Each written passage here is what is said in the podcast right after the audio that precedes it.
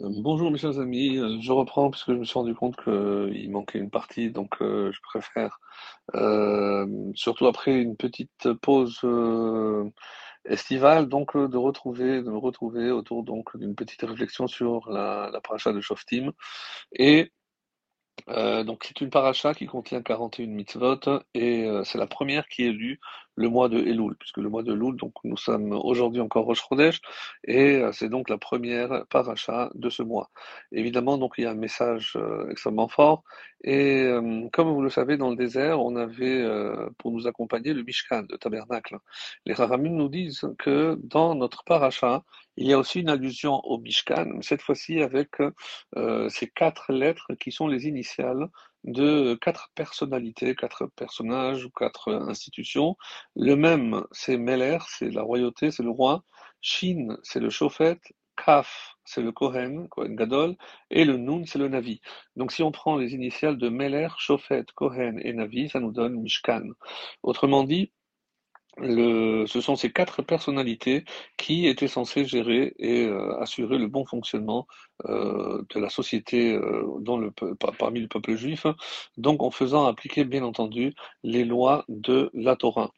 Et un enseignement très très connu de, du Shlach HaKadosh concernant justement cette première phrase de la paracha, Shofetim Veshotelim, Titen Lecha, Bechol She'alecha, tu dois placer des juges et des policiers à, toutes tes portes.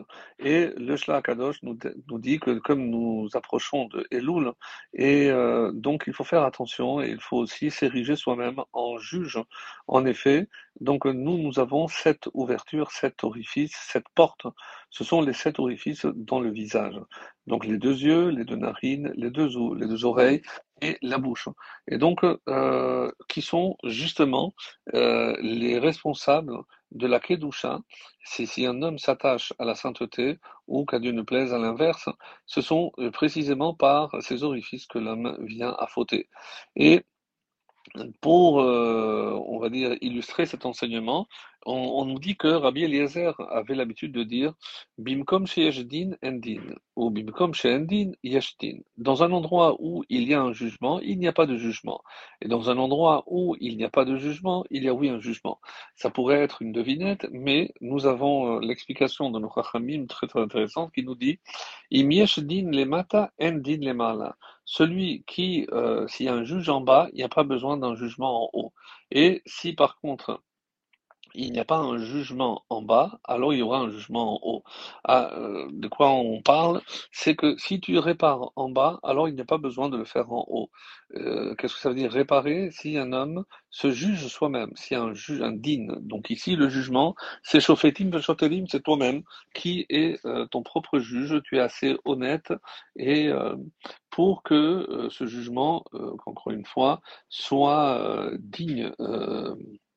Et soit équitable. Et malheureusement, on sait que euh, on a une, euh, un enseignement que Adam Karov le Atzmo, c'est qu'un homme est proche de lui-même. Autrement dit, nous on dirait en français, un homme euh, a du mal à être objectif avec lui-même, donc il sera, il aura tendance toujours à être indulgent.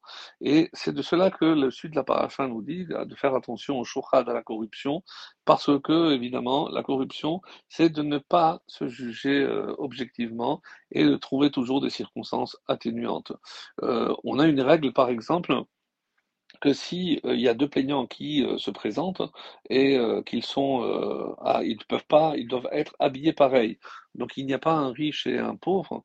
Euh, donc euh, il, euh, il est dit que justement les deux doivent être habillés pareil pour ne pas induire le juge à favoriser, ne serait-ce que par l'aspect extérieur. Alors ici, pour reprendre l'image, donc on a le riche et le pauvre. Qui sont-ils? Chez l'homme? C'est le Yetzer Hara et le Yetzer Tov. Pourquoi? Le Yetzer Hara, lui, a beaucoup de propositions à faire à l'homme. Comment faire tomber un homme? Comment faire fauter un homme? Il y a des milliers de possibilités et euh, de tentations. Donc euh, on dit c'est que le Yetzer Hara, de ce point de vue-là, il est riche parce qu'il trouvera toujours le moyen de faire fauter quelqu'un. Par contre, le Yetzer Tov, le penchant au bien, eh ben, lui est considéré toujours comme le pauvre. Pourquoi? Parce que qu'est-ce qu'il a à nous offrir? Des restrictions, des interdictions, des concessions, des sacrifices. Et évidemment que c'est beaucoup plus alléchant, les propositions du Yetzirah, c'est pour ça qu'il se présente comme un riche. Et c'est de là que les Chachamim euh, essaient de nous expliquer que le moyen pour y parvenir, c'est qu'on consacre pendant ce mois de Elul un, un temps à l'étude de ce qu'on appelle le Moussar, l'éthique, il n'y a pas que la halacha, c'est-à-dire la façon, euh, qu'est-ce que, qu'est-ce que, qui est permis ce qui est interdit, mais le moussard vient aussi nous dire quel type d'homme nous devons être. N'oublions pas qu'il euh, ne s'agit pas de faire simplement la mitzvah, mais comment on va la faire, comment on va améliorer son comportement, comment on sait qu'on a des traits de caractère, on a des déficiences, on a des, des, des défauts, et comment euh, faire ce travail sur soi pour améliorer, eh ben c'est ça tout le travail de Elul. Et à cela, donc, les, livres de Moussard nous aident. Euh, le, psaume que l'on va commencer à lire, à les David, Hachem Orive Yishi, se termine par Kavé el Hachem. Donc il faut espérer en Hachem. Et le mot Kavé donne Tikva. Tikva, c'est l'espoir. Et euh, de quelle, quelle, est la racine du mot tikva? Si j'enlève la première et dernière lettre, il reste cave. Cave, c'est une droite. Une droite, donc, c'est quand j'ai une direction, j'ai euh, évidemment un objectif à atteindre. On pose souvent la question qu'est-ce qui est plus important? Est-ce que c'est euh, le voyage ou est-ce que c'est la, la, destination? Et certains ont, ont, répondu de manière euh, très originale. Donc, en fait, ce qui est le plus important, c'est en, compagnie de qui je vais faire ce, voyage. C'est pour ça que euh, le compagnon de voyage est à ce moment-là le plus important puisque euh, la destinée ne dépend pas de nous, le voyage qu'on va faire, eh ben, il y aura toujours des aléas, mais euh, le fait qu'on soit bien entouré, et c'est pour ça que euh, ici on, veut nous faire comprendre que un livre de Moussard, c'est ce, que, ce qui nous permettra de grandir et de nous améliorer, pour que nous soyons tous considérés comme des rois. Et à ce propos, donc on avait dit que le roi il y a trois avertissements qui sont de ne pas avoir trop d'argent, trop de chevaux et trop de femmes. Et on avait dit en hébreu, c'est Kesef, Sous et Isha. Alors pourquoi l'argent? On avait expliqué que c'est de peur qu'il oublie Hachem. Euh, pourquoi les chevaux parce que euh, il va compter plus sur sa force, euh, ça, peut être son armée ou autre, et les femmes parce qu'elles finiront par le faire dévier de d'Hachem. Et donc, et on avait dit qu'un roi qui veut conserver son trône, et trône en hébreu c'est qui sait, eh ben, il doit faire attention à ces trois choses. Pourquoi? Parce que qui sait, c'est les trois lettres qui sont aussi les, les initiales de Kesef, l'argent, sous les chevaux et Isha, les femmes. Et euh, c'est comme cela donc qu'on on essaye de, de ne pas oublier Hachem, ça c'est à cause de l'argent, de ne pas compter trop sur soi, les, les chevaux c'est la richesse, c'est son intelligence, sa réussite matérielle, et les femmes c'est évidemment euh, le désir dans ce monde qui peut le détourner de, de, du véritable objectif. Donc celui qui est capable donc de faire attention à ces trois choses, et eh ben c'est comme ça donc qu'il pourra euh, affermir son trône en quelque sorte, comme et Rabbi Eliezer Akapar nous l'avait dit, que ces trois choses correspondent à ce qui font, fait, qui font sortir l'homme de ce monde, le kavod, les honneurs, la kin'a, la jalousie, et la ta'ava, le désir.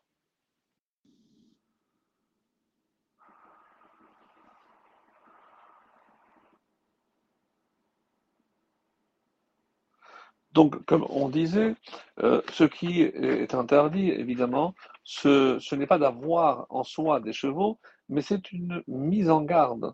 C'est comme si euh, on avait évidemment euh, mis une sorte de barrière de peur que.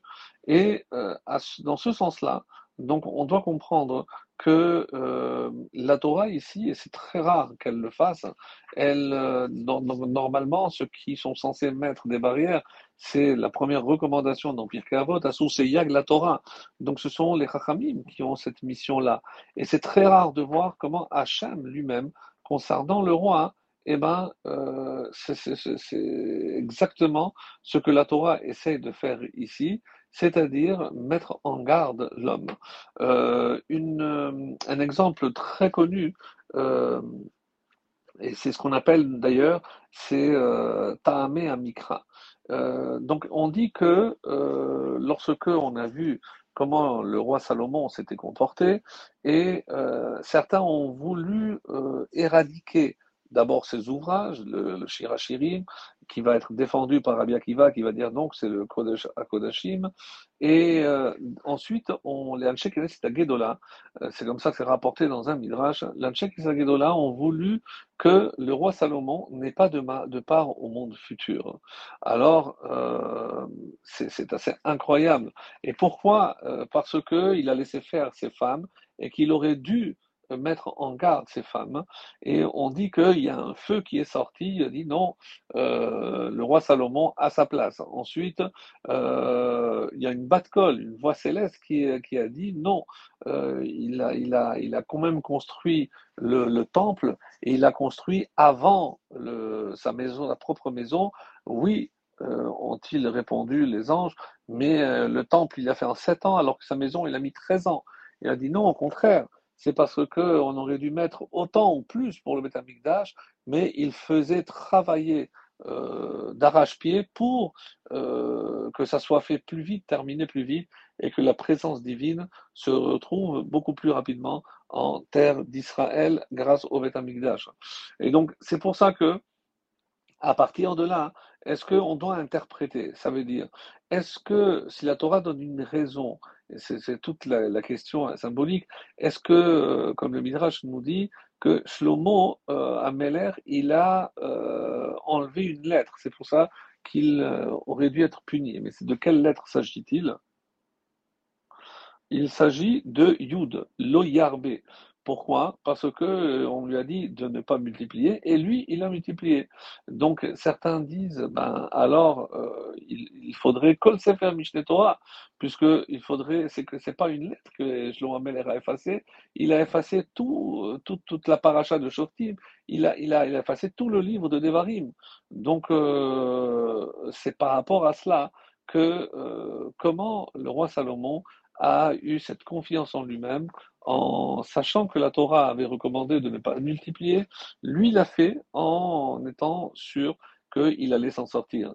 Donc, euh, euh, pour mieux comprendre ça, il y a, euh, vous le savez, l'interdiction dans Shabbat, c'est de ne pas lire à proximité d'une source de lumière. Pourquoi?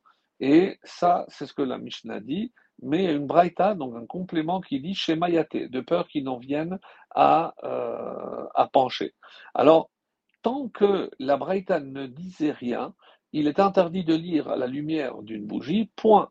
Personne ne va remettre en question. Mais dès lors où je vais donner une explication, pourquoi? Parce qu'on craint que tu puisses euh, faire pencher et pour avoir une meilleure. Donc à ce moment-là, tu vas augmenter la flamme. Donc finalement, pourquoi je n'ai pas le droit de lire? Parce que j'ai un risque que je puisse faire pencher. Et un sage nommé Rabbi Ishmael ben Elisha, il a dit, moi, je vais lire et je ne vais pas pencher. Évidemment, euh, c'est le premier qui est tombé dans le panneau, parce qu'une fois qu'il était concentré, il a oublié et il a malheureusement penché. Lorsque euh, il s'est rendu compte de ce qu'il avait fait, il a dit, qu'est-ce qu'ils sont grands les Chachamim? Lorsque les Chachamim n'ont pas voulu de raison, donner de raison, c'est parce que, voilà, on a, toujours affaire à des personnes, à des gens qui disent, ah non, mais ça, pourquoi c'est interdit? C'est parce que. Bon, mais maintenant, aujourd'hui, euh, il n'y a pas les mêmes maladies. Le cochon ne, ne, ne, ne, ne véhicule pas telle ou telle maladie qu'on pouvait euh, rencontrer avant. Donc, il n'y aurait pas de raison d'interdire. Et donc, évidemment que ça, c'est la, la catastrophe, euh, parce que malheureusement, dès qu'on va commencer à donner des raisons, des explications, on sait très bien que s'il n'y a pas euh, une explication, que l'explication, la raison pour laquelle ce décret a été instauré, si la raison disparaît, eh ben, certains seraient enclins de dire, eh ben, à ce moment-là aussi, le décret n'a plus de raison d'être. Et c'est là toute la difficulté ici, dans ce fameux passage, parce que lorsque il y a une raison, moi je vais dire non, les Chachamim n'ont jamais écrit de raison précisément pour cette raison-là, et de peur que vienne un homme et méprise. Et c'est cela ce qu'il faut, euh, par exemple, le, le, le, le, Rav Koutler donne une très belle explication. On, dit euh, celui qui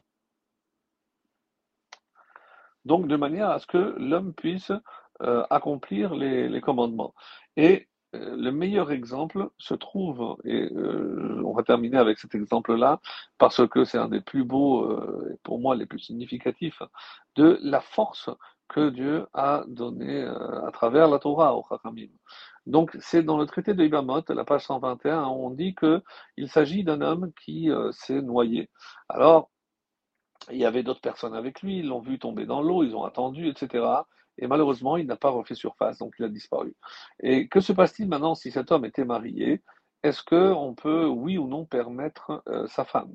Cela voudrait dire que euh, si on permet sa femme, donc on a la certitude que cette personne est morte, auquel cas donc on a affaire à une veuve, et de ce fait, donc elle peut se marier. Ou alors, est-ce qu'il y a un, doute pardon, une, possibilité que cet homme revienne, et à ce moment-là, évidemment, comme cette possibilité existe, à ce moment-là, on considère que la, la femme est interdite, euh, en attendant que euh, ça puisse se concrétiser, que l'homme puisse revenir. Et donc, euh, les Haramim ont fait une distinction entre Maïm Shayesh Lahemsov et Maïm Shein Lahemsov. Donc, une eau qui a une fin, c'est-à-dire on est capable de voir euh, d'une rive à l'autre. Ça peut être un, une rivière, ça peut être le lac de Tibériade, par exemple, même très grand, mais on arrive à voir l'autre, côté. Euh, et les eaux qui n'ont pas de fin, c'est évidemment un océan, euh, la mer Méditerranée ou autre. Donc là, il n'y a pas de fin. Et les Chachamim se prononcent et disent contre toute logique humaine, Maïm Sheyesh Laemsof, une, une, euh, une, de l'eau, où oui, il y a une fin, la femme, elle est mouteret. Elle est mouteret, la femme est permise. Euh, c'est pas logique, puisque s'il y a une fin, il y a la possibilité qu'il revienne, il dit oui, mais si, entre-temps, il, aurait pu sortir, il l'aurait il l'aurait déjà fait. Mais vu qu'il n'est pas sorti, ça veut dire, euh, sans nombre d'un doute, qu'il est arrivé quelque chose et qu'il ne reviendra plus. Ça, c'est d'après le sens simple. Maïm Shen Lamsov, par contre, l'eau qui n'a pas de fin. Donc, comment je peux imaginer que, euh, voilà, euh, donc à 500 km de, du bord, en pleine mer, un bateau a coulé, les probabilités pour que cette personne revienne sont quasiment nulles. Donc là, on aurait dit, nous, d'après notre logique, la femme est euh, à ce moment-là permise, puisque les chances qu'il revienne sont minimes. Et les Chachamim disent l'inverse. Et euh, Maïm She'en Sof, des eaux qui n'ont pas de fin, eh ben, la femme est assoura. Euh, je compris, mais, mais quoi, il y a une possibilité qu'il vienne. Et la Gemara, très très très curieusement, alors que dans le temps normal, elle n'a pas besoin de justifier les conclusions auxquelles euh, elle aboutit, et on va nous dire, oui, Marasé Sheaya. Je vais illustrer ça avec deux anecdotes. La première, donc on dit que euh, c'est Rabbi Akiva qui était avec des collègues, et c'est Rabbi Akiva qui est tombé euh, dans l'eau. Et, et alors, à ce moment-là, les Chachamim, quand le bateau est arrivé enfin à bon port, ils ont vu que Rabbi Akiva était déjà sur place. Et ils n'ont pas compris. Et elle a dit oui, chaque fois qu'il y avait une, va une, vague, je baissais la tête. Et c'est comme ça que je me suis retrouvé très vite euh, sur le bord et j'ai eu la vie sauve. Euh, pour nous enseigner, c'est aussi un autre enseignement très beau, c'est que euh, lorsqu'une vague arrive, la meilleure façon de l'affronter, c'est en baissant la tête, en baissant, comme on dit en français, les chines. Parce que si on essaie de tenir tête, évidemment que d'abord on ne réussira pas, premièrement, et malheureusement, donc euh, à ce moment-là aussi, euh, on ne pourra pas, euh, on ne pourra pas continuer comme si, comme si de rien n'était. Donc ça c'est par rapport à, Rabbi Akiva qui a dit que lorsque il y a des, des, problèmes, on baisse la tête, on baisse les chines, on laisse passer et on, on avance. Et c'est comme ça que Rabbi Akiva s'en est sorti contre toute attente, euh, bien entendu. Et euh, deuxième anecdote qui est racontée, c'est Rabbi Akiva qui raconte, une fois il a vu que c'était Rabbi Meir qui est, euh, qui, est, qui, a, qui, a, coulé, et lorsqu'il est arrivé, il a vu qu'il était là. Alors, il a demandé comment tu as fait pour arriver là? Il lui a dit il y a une vague qui m'a soulevé et une vague m'a transmis à une autre vague et jusqu'au moment où je me suis retrouvé euh, sur la, rive. Et les Chachamim ont, donc décidé que si on voulait avoir une possibilité, une chance que l'homme puisse survivre en haute mer, eh ben, c'est en interdisant la femme pour que Hachem, justement, fasse le nécessaire pour que cette personne puisse revenir. Donc, euh, comme on le- a l'habitude de dire, c'est le Chacham Gozer, un Chacham décide, et Hachem, il est Mekayem. Donc, euh, autrement dit, si les Chachamim n'avaient pas statué comme ça, eh ben, qu'à Dieu ne plaise, mais Rabbi Akiva serait mort, et Rabbi Meir aussi. Et euh, pour l'anecdote, on dit qu'une fois, le Hadmour de Belz, il avait dit que pour lorsqu'on voyage en avion, il fallait pas faire la bracha avec euh, le nom de Dieu. Et pourquoi? Parce qu'en disant le nom de Dieu, on, on reconnaît le danger de voyager en avion. Alors que si on ne fait pas le nom de Dieu, on ne prononce pas le nom de Dieu, donc hiktin sikui, il a diminué le danger de voyager en avion. De là, on apprend quelque chose de phénoménal, mes chers amis, c'est que la force que Hachem a donnée à l'homme, et c'est l'homme qui est capable de décider euh, s'il fait toujours, comme on l'a vu la semaine dernière, s'il opère les bons choix.